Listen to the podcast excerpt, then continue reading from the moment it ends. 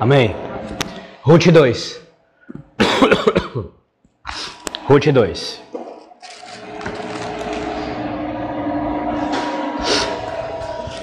Semelhante como eu fiz a semana passada, meus irmãos. Nós iremos ver o capítulo de forma geral, pontuando alguns aspectos que se destacam e focando especialmente nas questões aplicativas, uma vez que o meu foco aqui é fazer uma revisão de dois sermões, na verdade três agora, é o terceiro sermão, a gente revisou dois de uma vez só. Então, ainda que não seja um sermão, é uma revisão de um sermão, então eu quero dar um foco maior de aplicação. Isto é, gastar mais tempo mostrando o que nós aprendemos com isso, que nós devemos, como nós devemos responder a isso, né, ao, ao que o texto diz. Ruth 2. Deixa aberto aí no capítulo 2, a gente vai com calma vendo aqui alguns aspectos, né? Obrigado, Cássio.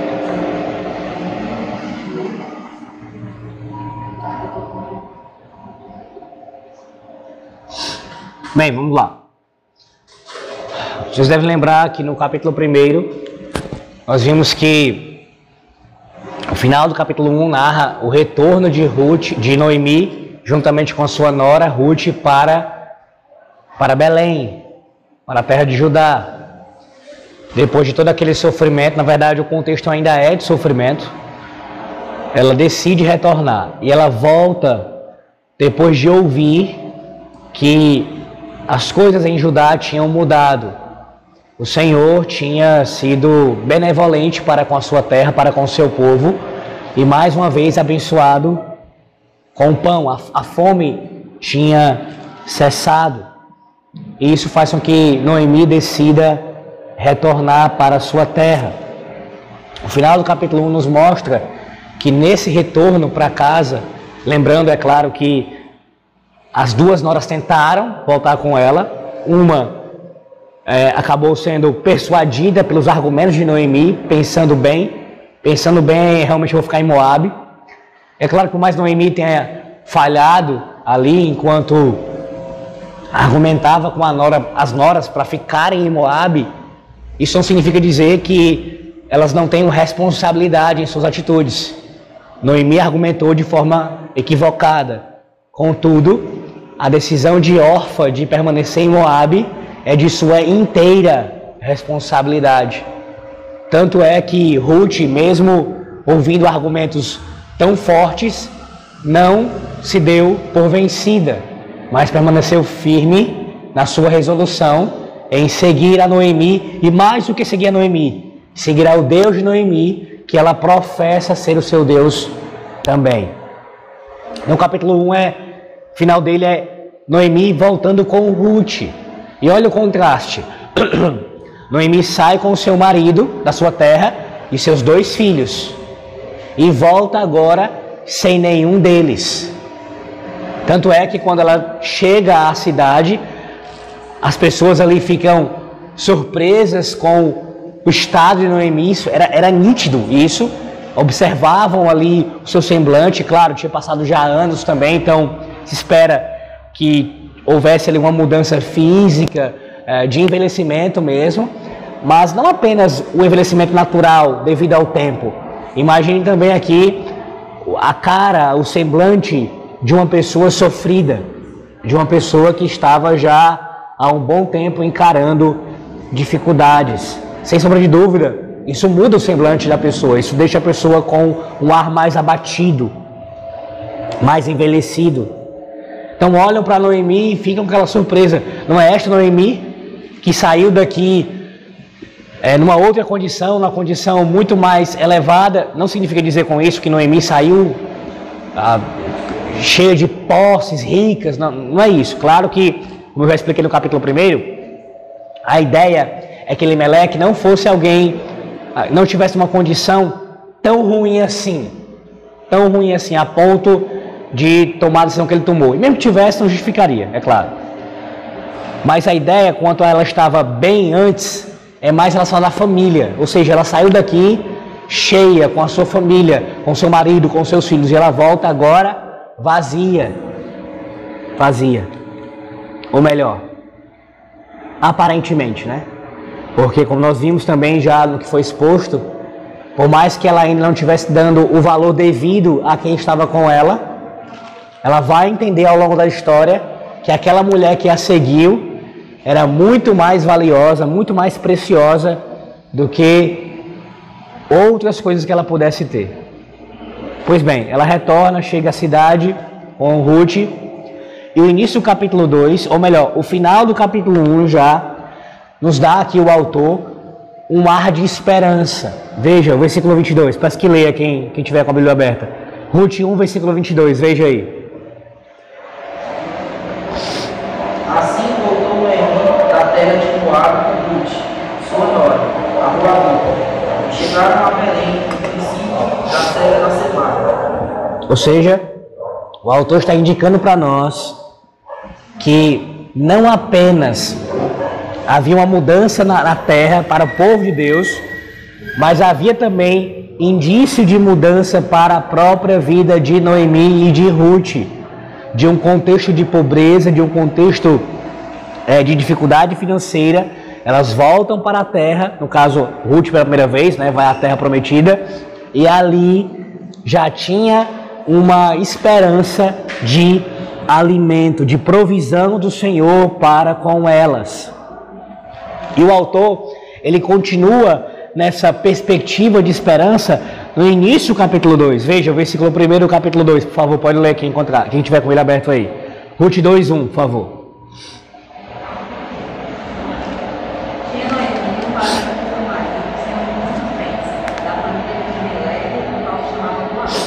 É interessante porque a gente já conhece a história, nós, nós já lemos o livro inteiro, então a gente já sabe é, quem é Boaz, o que vai acontecer, mas para eu pensar um pouco, a gente tem que tentar às vezes fazer esse exercício, essa, esse esforço de tentar imaginar a gente ainda sem a informação do que vai acontecer. Ou seja, digamos que você só tem a informação até aqui agora, apenas o capítulo 1 e o versículo 1 do capítulo 2. Até aqui.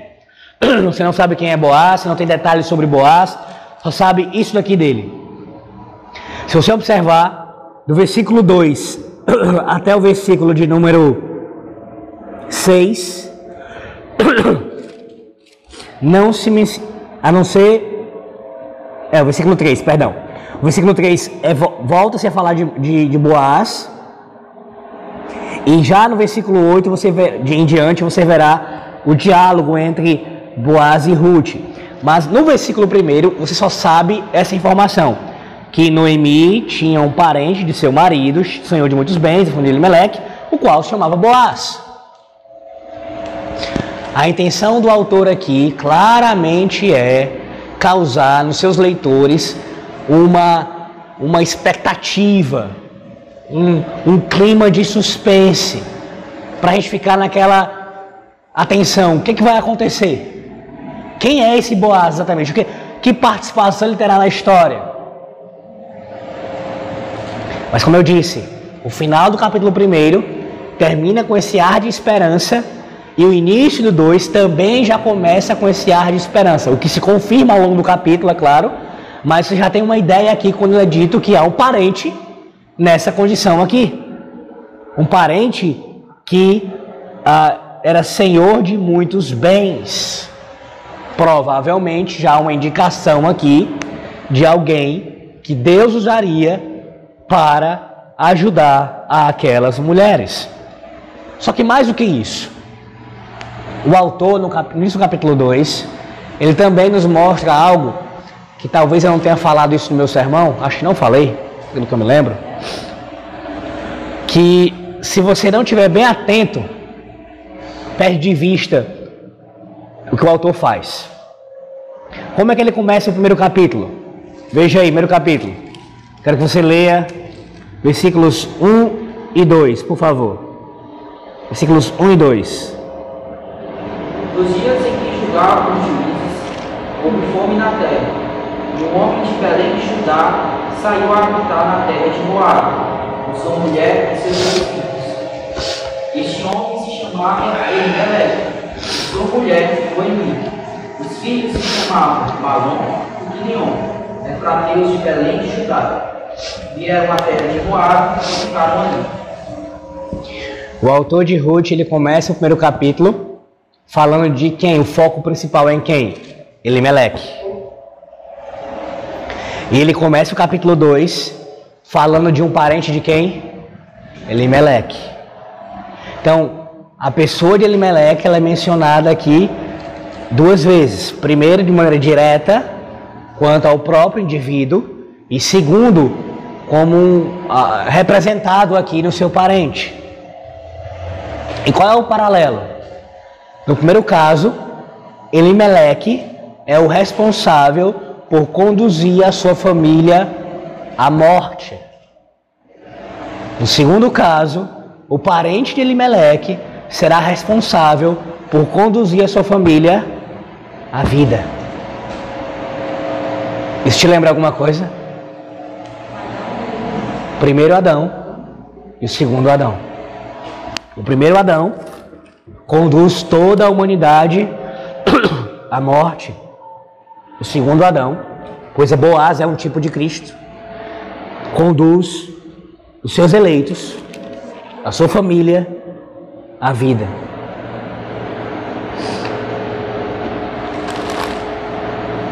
Bem, continuando. Versículo de número 2 ainda, o 2. Veja que no versículo 2, Ruth, ela demonstra com a sua atitude a sua fé. Ou colocando de outra forma, o comportamento de Ruth, o testemunho de Ruth é, é consistente com a fé que ela professa. Ruth é uma mulher que a essa altura nós podemos afirmar isso sem nenhuma dúvida, uma serva do Senhor, uma serva do Altíssimo.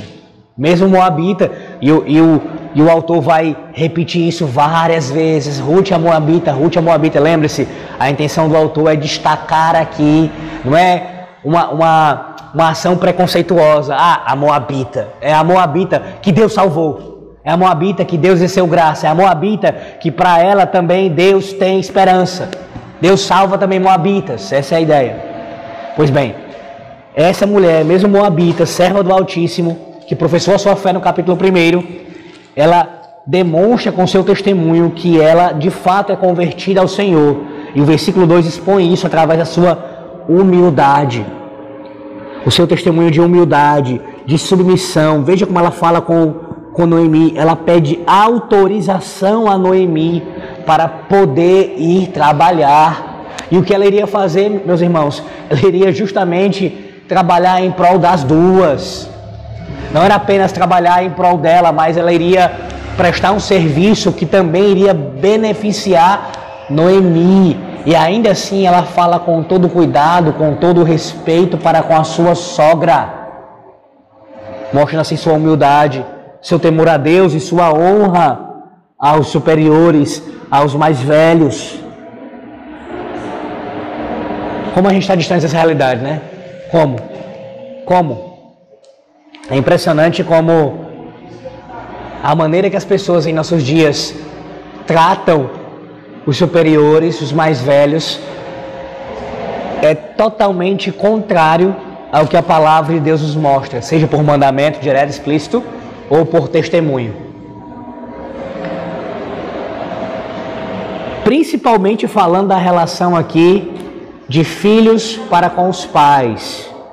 E nesse caso, então, uma extensão disso que seria nora para com a sogra. É bem verdade, meus irmãos, que essa relação entre genro e sogros e nora e sogros, ela nem sempre é fácil. Na verdade, em alguma medida, todas elas serão difíceis, porque são pecadores se relacionando mesmo pecadores salvos. Mas algumas dessas relações são mais difíceis do que outras. É, essa é a verdade. Seja por alguma circunstância de, de ideias diferentes, pensamentos diferentes, contextos diferentes, enfim. As relações não são fáceis e algumas são mais difíceis, eu reconheço isso. Mas ainda assim, isso não anula a nossa responsabilidade de tratarmos aqueles que estão nessa posição, no caso aqui falando para aqueles que são genros e noras, com essa distinção, com essa honra, esse respeito. Eu me lembro aqui, por exemplo, de citar o caso de Êxodo capítulo 18. Até já preguei nesse texto. Quando é, Jetro se encontra com Moisés. Você lembra disso? O que acontece ali? Quem era, eclesiasticamente falando, superior? Moisés. Moisés era o líder do povo. Moisés era o homem que Deus levantou para ser o pastor. Mas quando ele se encontra com Jetro, quando há aquele, aquela, aquela conversa, você vê todo o cuidado de Moisés em falar com o seu sogro, a sua honra, o respeito que ele demonstra para com o seu sogro. Trata como um pai. E detalhe, Jetro, até o final daquela conversa, ainda não tinha sido convertido ao Deus verdadeiro. Ou seja, a honra de Moisés ao seu sogro não estava condicionada à fé que ele professava. Em outras palavras, genros e noras, assim como filhos e filhas, não têm a obrigação de honrar pai e mãe e sogros apenas se forem crentes. Devem honrar independentemente disso. Honrá-los, respeitá-los. Ao final da conversa entre Moisés e Jetro, você pode ver lá em Êxodo 18, Jetro já fala de uma maneira ah, ligado já a, ao Deus da aliança, professando a fé no Deus da aliança. Graças a Deus por isso. Aqui nós temos um exemplo de uma mulher que como nora, e olha, olha o detalhe, que não é nenhum detalhe, né? O marido estava morto. Ou seja, em teoria, em teoria. Ah, ela poderia pensar: eu não tenho mais nenhuma obrigação para com essa mulher. Rompeu a ligação agora, rompeu, não tenho mais nenhuma ligação. Eu não vou aprofundar isso, porque não é meu propósito aqui, tá? Não é. Então, por favor, não, não me peça para fazer isso, mas eu vou deixar só a pulga atrás da orelha para um dia, quem sabe, a gente aprofundar e trabalhar esse assunto. Dá para pensar que, biblicamente, as relações entre homem e mulher elas são tão fortes, os vínculos são tão fortes, que isso não apenas traz implicações enquanto estão vivos, de responsabilidade um para com o outro e para com a parentela, mas também até mesmo depois da morte. Só para pensar nisso, como isso é biblicamente visto várias vezes. Aqui é um exemplo. Aqui é um exemplo. Pense um pouco. O marido morreu.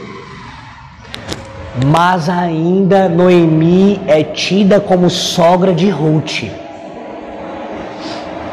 Ela não deixa de ser sogra de Ruth depois da morte de, de do seu filho. Pelo menos, é claro, enquanto ela não tivesse contraído novas núpcias. Até porque a viuvez, ela é algo que a Bíblia autoriza, nesse caso, um segundo casamento, se a pessoa assim quiser. Mas enquanto ela ainda é viúva, no mínimo, você tem aqui um tratamento ainda de sogra e nora. E mesmo após o casamento com Boaz, ainda mais nesse contexto onde Boaz vai ser ali um resgatador, ainda há também uma relação, num certo sentido, ainda assim, de nora e de sogra. Então, eu quero dizer que o vínculo é muito forte e as implicações disso também. Também. Eu fico pensando, se há pessoas que mesmo o cônjuge vivo não demonstra a menor consideração e respeito para com os sogros, imagine quando morreu o cônjuge. Imagine. Aí é que vai sentir mesmo uma espécie de. Se acontecer isso, né? Do cônjuge morrer antes dos pais dele. Ou dela. Aí é que vai sentir como se estivesse tirando um fardo das costas, né? E né? agora é que eu não quero mesmo nenhum tipo de, de vínculo. Não interprete mal a minha fala. Eu não estou dizendo aqui que isso significa dizer que você deve tolerar todo tipo de ação e comportamento por parte daqueles que estão fora do seu casamento. Eu sei que isso traz muita, muita discussão, né? Alex, então peraí. Mas e quando acontece do sogro ou da sogra se meter no casamento e tal? Aí é outra história, irmão. Isso é outra história. Aí quando isso acontece de forma pecaminosa, quando há uma invasão do seu espaço, quando há não uma tentativa de aconselhamento, mas uma tentativa realmente de controle, aí você se posiciona com respeito, com honra, mas se posiciona em amor, você fala: "Não, olha, aqui não pode, aqui não, aqui não não lhe é lícito entrar", ou pelo menos dessa forma, peça autorização primeiro. É assim que se, se age, com sabedoria e se posiciona. Não permite de forma alguma que os pais do seu cônjuge e nem os seus pais também façam isso. Mas esse é um extremo, permitir que os, os pais tenham esse controle sobre a vida da gente. Outro extremo é não respeitar, é não honrar, é não ter nenhuma consideração. Bem, o texto continua no versículo 3, é dito. Alguém quer falar?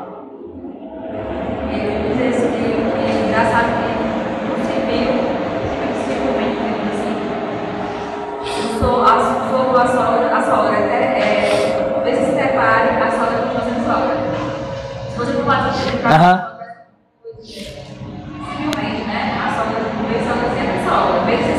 Não existe sogra, né? Não existe sogra. Não existe. Se você reclamar de advogado, não existe sogra. Não existe sogra. Pois é. Dorma aí com esse barulho. ai, ai. Versículo 3, por favor. Pode ler.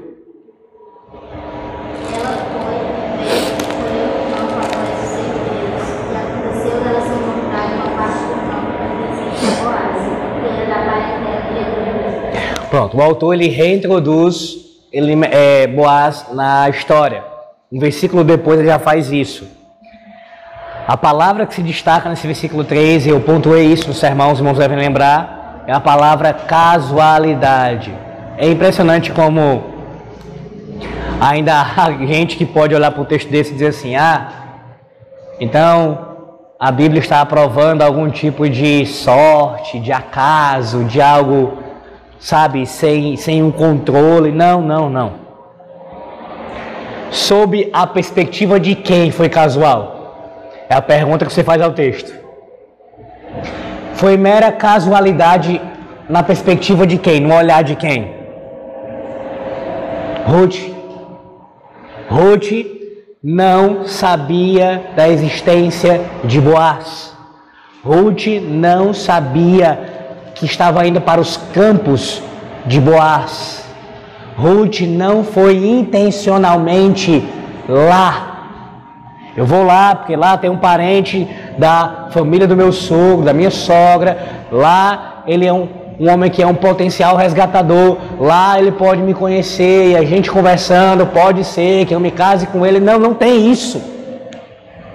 Ela vai sair para trabalhar, para colher para cuidar dela e da sua sogra e não tem a menor intenção de fazer nada além disso. Então, nesse sentido, foi casualidade. Entende? Sob a perspectiva de Ruth. E isso, meus irmãos, é o que acontece conosco corriqueiramente. Quantas vezes você não tinha a intenção, o objetivo de fazer alguma coisa e a providência de Deus estava lhe guiando através daquilo, e no final das contas você viu, eita, olha como Deus me guiou nisso tudo, e as escolhas que eu fiz, as decisões que eu tomei, acabaram me trazendo até aqui, e eu vi que foi o Senhor quem criou tudo isso e conduziu esse processo para que isso acontecesse. Eu posso dizer que em toda a sua vida é assim. Porque, nesse sentido, que Deus é soberano e por sua providência governa tudo, tudo o que acontece, tudo o que acontece, mesmo aquilo que você não tinha a intenção de fazer, Eu não tinha a intenção de encontrar o meu cônjuge aqui. Eu não tinha a intenção de entrar nesse trabalho aqui. Eu não tinha. Mas ainda assim, Deus tinha o seu plano em curso. E acontecendo, se desenrolando naturalmente, pela sua boa mão. É o que está acontecendo aqui. Ruth não tinha isso em vista, mas o Senhor já tinha preparado isso, estava executando o seu plano. Então o autor do livro de Ruth, ele apresenta no versículo 1 Boaz, já para a gente ter uma ideia desse personagem, de, da sua existência. E aí no versículo 3 ele já menciona que Ruth vai parar lá. Eu até li um comentário de uma vez que disse assim: é como se o autor tivesse querendo dizer assim. E Ruth foi andando, uma, uma paráfrase, tá? E Ruth foi andando e olha aí onde foi que ela parou. Foi saiu para trabalhar e olha onde ela foi parar. Sem nenhuma intenção, sem nenhum objetivo de chegar lá. Justamente onde? O autor dizendo. No Boaz, que eu mencionei agora no versículo 1. Foi parar nos campos dele. Olha aí.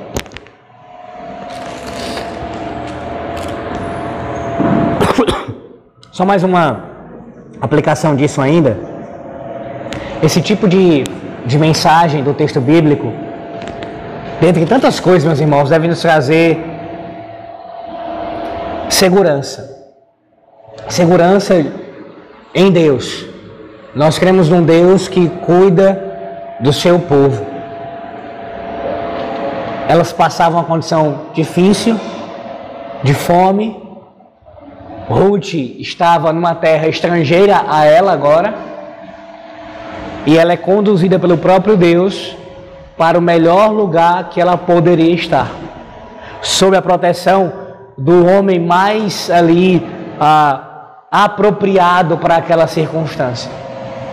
O que é isso senão a boa mão do Senhor, cuidando da sua serva? Isso nos traz segurança. Segurança. Nós temos um Deus que cuida de nós e que em momentos como esse, de dificuldade, de sofrimento, essa palavra deve sempre ressoar em nosso coração. A boa mão do Senhor tem cuidado de nós. E mesmo nas minhas escolhas, sem serem propositais, sem serem eu sabendo que eu vou fazer isso porque lá tem tal coisa, ainda assim Deus está guiando. Deus está guiando. A decisão de Elimelech foi abertamente pecaminosa. Ele sabia que não poderia fazer aquilo e fez. Ruth não ah, sabia que aquela era a vontade do Senhor para sua vida. Ela foi para ali sem saber. Sabia que a vontade era ter que trabalhar. Sair para trabalhar. Mas não sabia que exatamente era para aquele local. Mas o Senhor a abençoou e a conduziu para aquele lugar. Continuando no texto, o final do, desse, dessa primeira parte aqui, que vai até o versículo 7, eu vou fazer uma, uma síntese aqui, um resumo. Você tem um destaque que é dado a Ruth importantíssimo, que já é visto no versículo 2, mas fica ainda mais claro nessa parte aqui do versículo 4 até o versículo de número 7, que é Ruth é uma mulher reconhecidamente trabalhadora. Veja que os, você pode dar uma observada aí nos versículos 4 a, até o 7, especialmente o versículo de número 7, que a descrição que os trabalhadores de Boaz dão de Ruth é exatamente essa. Essa mulher chegou aqui e desde amanhã está empenhada, está trabalhando. Trabalhando. Sim, há outro princípio importante aqui, que é ensinado na palavra de Deus desde Gênesis. O Senhor Deus, quando criou o homem e mulher, ele não os criou para viverem no ócio. Deus cria o homem e já o entrega responsabilidades, tarefas, trabalho. E a sua mulher também teria trabalho, auxiliando naquele trabalho. E isso perpassa toda a Bíblia. Provérbios, então, há vários conselhos que falam contra a preguiça. A preguiça, meus irmãos, é quebra especialmente do oitavo mandamento: não furtarás. Se você parar para pensar bem, dentro ou no cerne de um ladrão, da ação de um ladrão, está a preguiça. Por quê? Porque ele rouba, porque ele furta, porque ele não quer trabalhar. Ele não quer trabalhar. Ele quer fazer o que teoricamente seria o mais fácil: ganhar as coisas roubando, furtando. A preguiça é o contrário do que Deus ordena no oitavo mandamento: trabalhar, se empenhar. E é justamente o que Ruth está fazendo aqui. Uma mulher que trabalha, que se empenha. Além disso, essa atitude de Ruth também demonstra a responsabilidade humana. Ora, Ruth confiava em Deus. Você tem alguma dúvida disso? Nenhuma. Mas não é porque ela confiava no Senhor que ela iria ficar de braços cruzados esperando que o Senhor provesse para ela e para Noemi. Ela sai para trabalhar, ela vê a circunstância. Tem eu e minha sogra aqui. Eu sou mais jovem. Eu tenho que me empenhar em trabalhar. Não tem um homem para poder cuidar de nós. Eu vou sair para trabalhar. Ou seja, ela entende a sua responsabilidade. Se empenha nisso, dedica ao trabalho. Além disso, esse texto aqui também nos mostra, já nos evidencia, eu estou falando ainda desses versículos 4 a 7. Já nos dá um indício aqui do caráter de Boaz. Eu, eu pontuei isso na pregação. O caráter de Boaz. Boaz, ele, ele é alguém, veja como ele, ele já se refere aqui ao nome do Senhor, mostrando aqui a sua submissão e a sua, o seu reconhecimento de quem é de fato o Senhor, o senhorio de Yahvé aqui. É justamente o nome do Senhor citado aqui, o nome pactual do Senhor. Ele cita aos seus trabalhadores, seus segadores: O Senhor seja convosco, no versículo 4. E os trabalhadores respondem a ele, dando uma, o Senhor te abençoe, Yahvé te abençoe. Dando aqui também indício de que Boaz era um bom patrão, um bom chefe, um homem de caráter, um homem temente a Deus, que era reconhecido também pelos seus funcionários. O autor está nos mostrando aqui, apresentando quem é Boaz. Veja quem é Boaz. Boaz, ele é reconhecido seu testemunho por aqueles que trabalham para ele. Olha a importância aqui do testemunho que devemos dar, não apenas enquanto servos, enquanto trabalhadores, enquanto submissos a autoridades, aqui em termos gerais, mas também na posição de liderança, de ah, superiores. Ruth nos demonstra trabalhar com afinco, demonstrar empenho, ser diligente. Boaz nos demonstra aqui benevolência, cuidado para com aqueles que estão debaixo da sua autoridade. As duas coisas estão sendo evidenciadas aqui para nós. Assim como há crentes que dão mau testemunho no seu trabalho como empregados, há crentes que dão mau testemunho no seu trabalho como patrões, como chefes. Acham que porque são chefes podem humilhar, podem agir de qualquer maneira, tratando seus funcionários de forma arrogante. Isso é o contrário ao Evangelho. Liderar, meus irmãos, não significa fazer isso de uma forma soberba, agindo de forma truculenta. Não é assim. A firmeza não é sinônimo de arrogância. Por mais que a firmeza em alguns momentos vai requerer sim um tom mais duro, um tom mais ah, combativo a alguma atitude, a algum pecado, vai requerer isso. O próprio Cristo fez isso e é o nosso exemplo máximo de liderança. Então a gente deverá sim, um pai, um pastor, um chefe, ele vai em algum momento falar mais firme, devido a alguma circunstância que vai requerer isso. Contudo, ele age assim na proporção daquilo que está sendo pedido e não o tempo inteiro. A sua, o seu modus operandi é esse. Ele o tempo todo é assim, age assim, sempre de cara fechada, sempre, sempre maltratando. Não, não. E nunca deve maltratar. Mas eu digo assim, sempre falando grosso, sempre falando firme. Não, não é assim. Deve existir uma maneira ah, mais aprazível, mais agradável de falar. Com as palavras mesmo, seu gesto, sua atitude tem que ser mais amorosa. Sem perder, é claro, a firmeza, a liderança.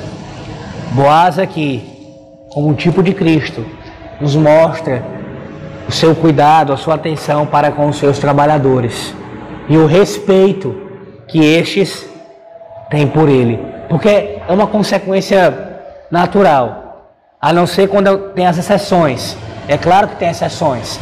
Tem pais que são amorosos, cuidam dos seus filhos, até impõem limites, respeito, tem toda essa firmeza, mas demonstram esse cuidado todo com o filho, o filho ainda é desrespeitoso e se rebela contra o pai. Assim como tem empregados que vão fazer isso com seus chefes. Mesmo o chefe, o patrão, sendo alguém que cuida dos seus empregados. Isso vai acontecer, infelizmente. Mas via de regra, não é o que acontece. Via de regra, se o líder agir como Boaz, ele vai ter, em termos gerais, a resposta dos seus liderados. Uma resposta positiva. Ele terá. A não ser quando acontece também um caso muito específico, por exemplo, um determinado período da vida de um líder, Deus provando-o ali a sua fé, ele faz ele encarar uma, um, uma, circunstância, uma circunstância dos seus liderados são altamente rebeldes. Isso pode acontecer. Pontualmente. Os liderados, de forma geral, estão rebeldes e aí, pode acontecer, Deus provar. Mas quando você olhar para o todo da vida dele, se esse é o seu comportamento, se ele é um bom líder, não será assim. Ah, os liderados vão se colocar na posição de ouvir as ordens, as instruções e seguir aquele líder. E uma das maneiras, ou melhor, eu creio que a principal maneira de um líder conquistar os seus liderados, e aqui engloba-se tudo, tá? Paz, no contexto eclesiástico, magistrado civil, no campo social, é se o liderado souber que o líder o ama. Se há um amor verdadeiro, um cuidado, um amor mesmo por, aquele que estão, por aqueles que estão debaixo da sua liderança, eles se sentindo assim amados, nos seguirão. Repito, em termos gerais, vai ter um caso ou outro que alguém se rebele, mas de forma geral eles vão seguir. Eu vou ouvir o que esse homem tem a dizer. Eu vou ouvir o que essa mulher tem a dizer. Por quê? Porque ele me ama. No mínimo, a pessoa vai ponderar, vai pensar a respeito. Porque o que está sendo dito está sendo dito por alguém que ama a minha vida, que ama a minha alma, que é o meu bem. Então eu vou pensar a respeito disso. Perceba aqui a importância de que muitas vezes a resposta dos liderados vai depender de como nós agimos para com eles. E aí vem o diálogo. Tentarei ser mais sucinto aqui pelo horário. O diálogo entre Boaz e Ruth aqui.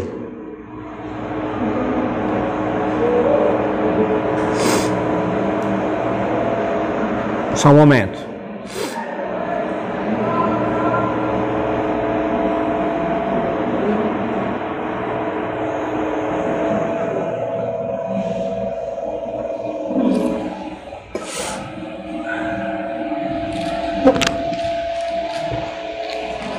Peço que leia do versículo 8 até o versículo de número 17. Do 8 a 17. Uma leitura mais extensa, onde eu vou comentar bem pontualmente aqui. Então disse Boaz a Ruth, ouve, filha minha, não vás comer Porém aqui ficarás com.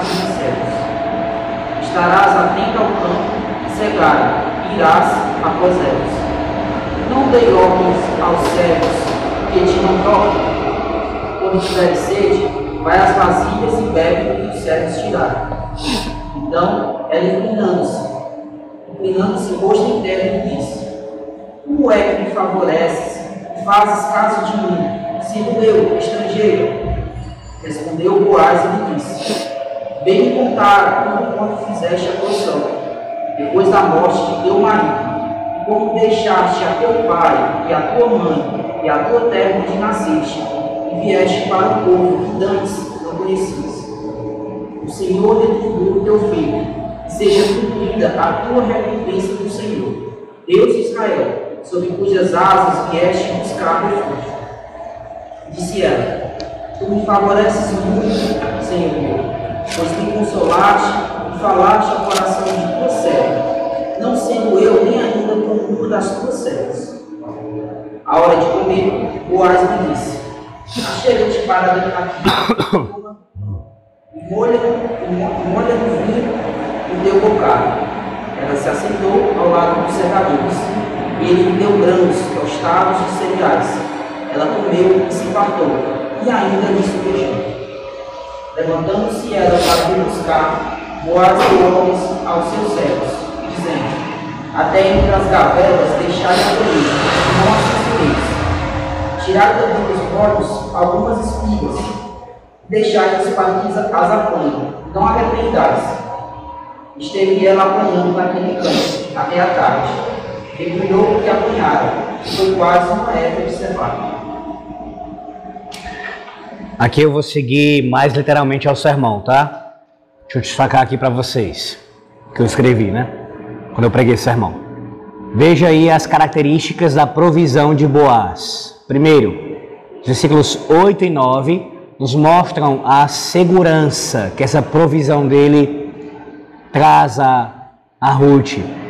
As primeiras palavras de Boaz, ouve, filha minha, denotam a diferença de idade entre ambos. Lembre-se disso. Boaz ele era mais velho que Ruth, consideravelmente mais velho que Ruth. Além disso, esse, esse tratamento para com ela demonstra também a sua atitude benevolente. Note também que não é apenas um discurso aqui, mas uma ação de prover para ela. Não é de boca para fora, palavras somente. Ele está falando e agindo. Em resposta, ela diz, como nós ouvimos, né? Então, ela inclinando-se o rosto em terra, ele disse: Como é que me favoreces e fazes caso de mim, sendo eu estrangeira? Em outras palavras, como eu não fazendo parte do teu povo, mesmo assim achei graça diante de ti. Você parou para pensar nisso? Ruth era moabita e mesmo assim Boaz não olha para isso, mas cuida dela apesar dela ser moabita, com todas as dificuldades que isso teria naquele contexto. Eu vou lhe adiantar algo, acho que você, você conhece a história, você sabe, né? Quem era a mãe de Boaz? Sabe quem era? Raabe. Quem era Raabe? Quem foi Raabe? A prostituta lá de Jericó, convertida ao Deus verdadeiro, que casou-se com um homem chamado Salmão. Boaz era fruto de uma relação de um homem do povo da aliança com uma mulher que saiu do paganismo, da prostituição e foi resgatada por Yahvé e dessa relação nasceu Boaz. Então Boaz não apenas sabia disso, mas ele, ele era fruto, meus irmãos, fruto de uma relação como essa. E aí é muito fácil pensar, claro, fácil pensar que eu digo com o poder de Deus agir na vida dele, né? Ora, se o Senhor Deus resgatou a minha mãe, que não apenas pagã, mas era prostituta, Quanto mais a viúva. É uma viúva, é uma mulher que era casada. Pode dizer o que for, ela era casada, legitimamente casada. Não havia pecado nisso. Pecado houve quando o filho casou com ela, no contexto ela sendo pagã ainda. Mas o casamento em si não era pecaminoso, uma relação pecaminosa. O casamento é legítimo. E Deus a salvou. Ah. Veja a importância. Como Deus, sua providência, fez as coisas acontecerem. E aí, olha, eu estou adiantando, mas os irmãos conhecem a história, sabem disso. Quando eu chegar lá, eu vou enfatizar isso melhor. Deus salva Raabe, se casa com Salmão, nasce Boaz, Boaz se casa com Ruth, nasce Obed, de Obed vem Jessé, de Jessé vem Davi, de Davi vem Cristo. Esses são os antepassados do Senhor Jesus Cristo. Pelo menos duas mulheres, tem outros casos também, só esses dois. Duas mulheres que vieram de um contexto pagão, pagão, que adoravam a falsos deuses, sendo uma delas uma ex-prostituta. Então a ação de Boaz aqui, ela tem respaldo na própria história dele. Ele faz isso, meus irmãos, sabendo, porque ele conhecia a graça de Deus. Ele conhecia a graça de Deus. Você tem alguma dúvida que ele conhecia a história dos pais dele? Veja, a atitude de Boaz ela também demonstra consolo. Versículos 10 a 12, nós vemos isso. Não vou ler novamente não, tá? Depois vejam aí com calma. O 10, já foi lido do 10 ao 12. Há consolo aqui. Ele expõe que conhece a história de Ruth. A essa altura, todos já sabiam da história de Ruth, já, já se espalhado na cidade.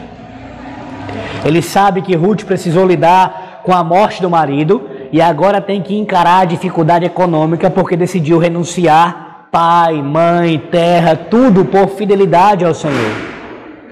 Boaz estava ali com seu coração transbordando de generosidade, transbordando de hesed, de amor pactual, de compaixão para com Ruth.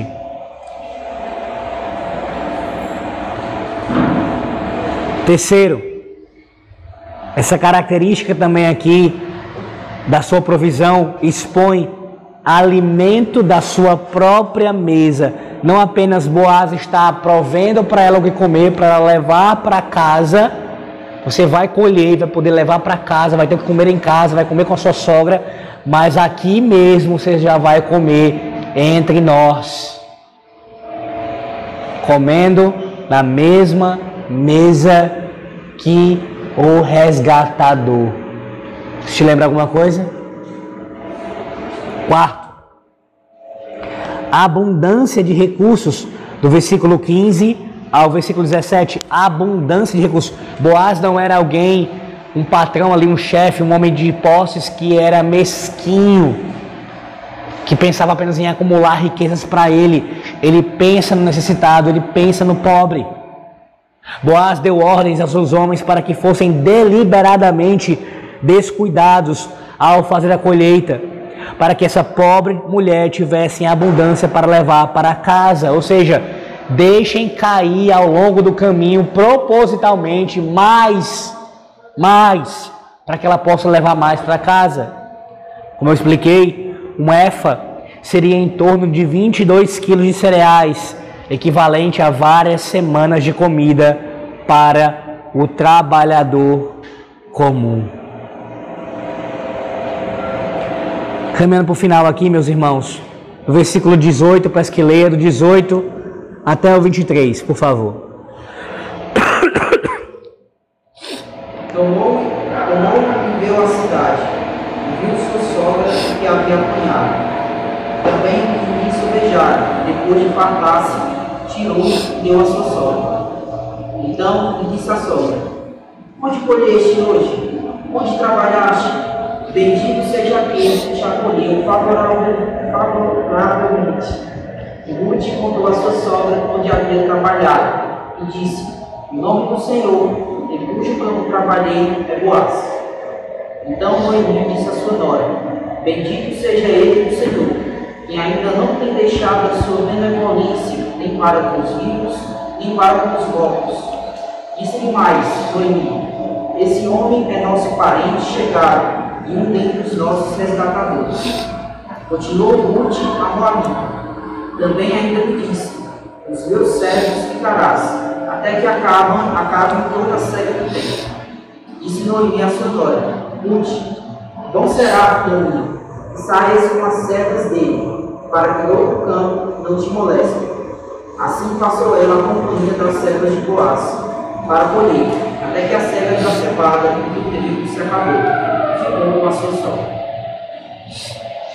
Bem brevemente. Primeiro nós temos aqui a atitude humilde de Ruth também, em cuidar da sua sogra, ela não é egoísta, ela leva mantimento pensando nela, ela é generosa para com Noemi, lembre-se do contexto, Noemi estava amargurada, estava triste pelo que o Senhor Deus tinha feito com ela, pelas consequências do seu pecado, e a forma dela tratar Ruth não é eu não posso afirmar aqui que havia um desprezo completo, absoluto, não é isso.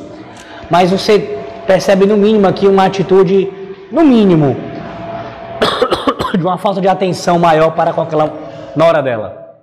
Por quê? No final do capítulo 1, lembra, ela está pelejando com Ruth para Ruth ficar em Moab. E quando Ruth finalmente a convence, no sentido assim, olha, não tem mais o que fazer, eu vou e acabou-se, em outras palavras, Noemi não diz nada. Noemi não diz nada após Ruth falar aquelas palavras maravilhosas de fidelidade pactual. Nada, nada, nada. Então você percebe uma pessoa que está precisando ser tratada espiritualmente. Já está havendo esse tratamento ali, claro, pelo Senhor Deus. E ele prossegue nesse capítulo 2, tratando a alma de Noemi. Pois bem, em todo o capítulo 2, você ainda percebe, no início dele principalmente, a atitude de Noemi ainda é amargurada e uma certa distância entre as duas, da parte de Noemi.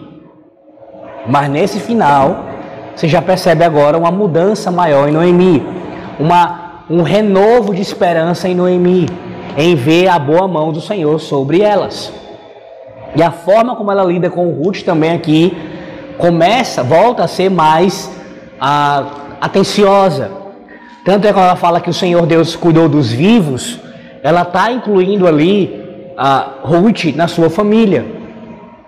Ele não esqueceu dos vivos, ou seja, de nós duas, dessa família aqui, nós duas, e também dos mortos.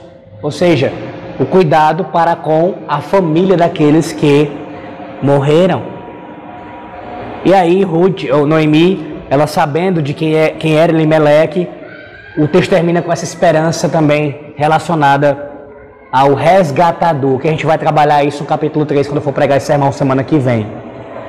Mas o que eu quero destacar por último nesse capítulo 2 é a palavra que se repete no livro de Ruth e tem como centro desse livro, né? A palavra benevolência, veja aí, versículo de número 19. Bendito seja aquele que te acolheu favoravelmente Perdão, versículo 20.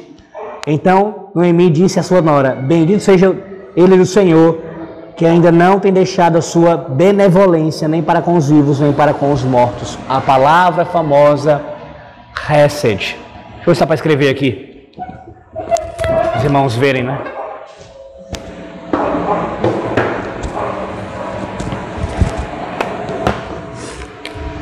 Transliterada, é claro.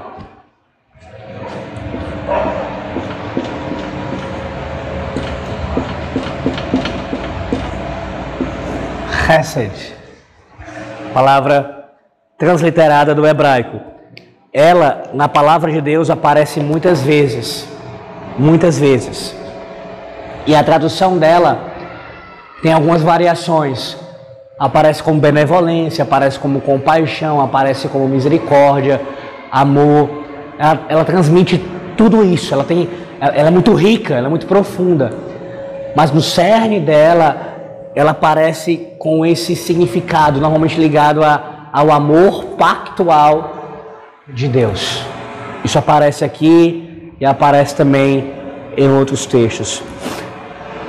Eu concluo, meus irmãos, dizendo a vocês o seguinte: que o que acontece no capítulo 2, a provisão do Senhor abundante para Noemi e para Ruth, através daqueles alimentos que teria para semanas, semanas. Sim, o Senhor está provendo para elas fisicamente. E o capítulo 3, como veremos, também vai começar a trabalhar de uma maneira mais direta essa questão do resgatador, mostrando a provisão do Senhor Deus também quanto à questão conjugal, familiar, de casamento.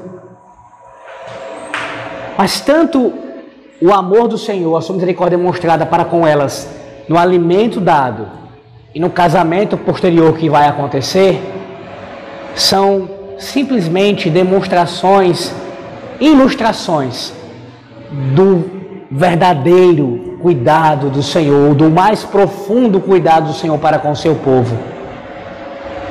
A provisão do alimento e a provisão do casamento apontavam para algo maior, muito maior, para o resgatador que viria. Por que eu friso isso? Porque a gente não pode se confundir com essas coisas. A provisão do Senhor Deus para nossas vidas de alimento, de um cônjuge. Tudo isso são coisas maravilhosas, devemos ser gratos a Deus por essas coisas. Mas elas não são um fim em si mesmo. Não são. São instrumentos pelos quais nós glorificamos a Deus. Glorificamos ao nosso resgatador. Porque em Cristo, e somente em Cristo, nós já obtivemos toda a provisão necessária para a eternidade daqui e agora para toda a eternidade. Já temos isso garantido, suprido pelo Senhor em Cristo Jesus, mesmo quando faltar o alimento, mesmo quando faltar o cônjuge, mesmo quando faltar tudo. Cristo nos basta, o nosso resgatador. Deus abençoe a cada um dos irmãos.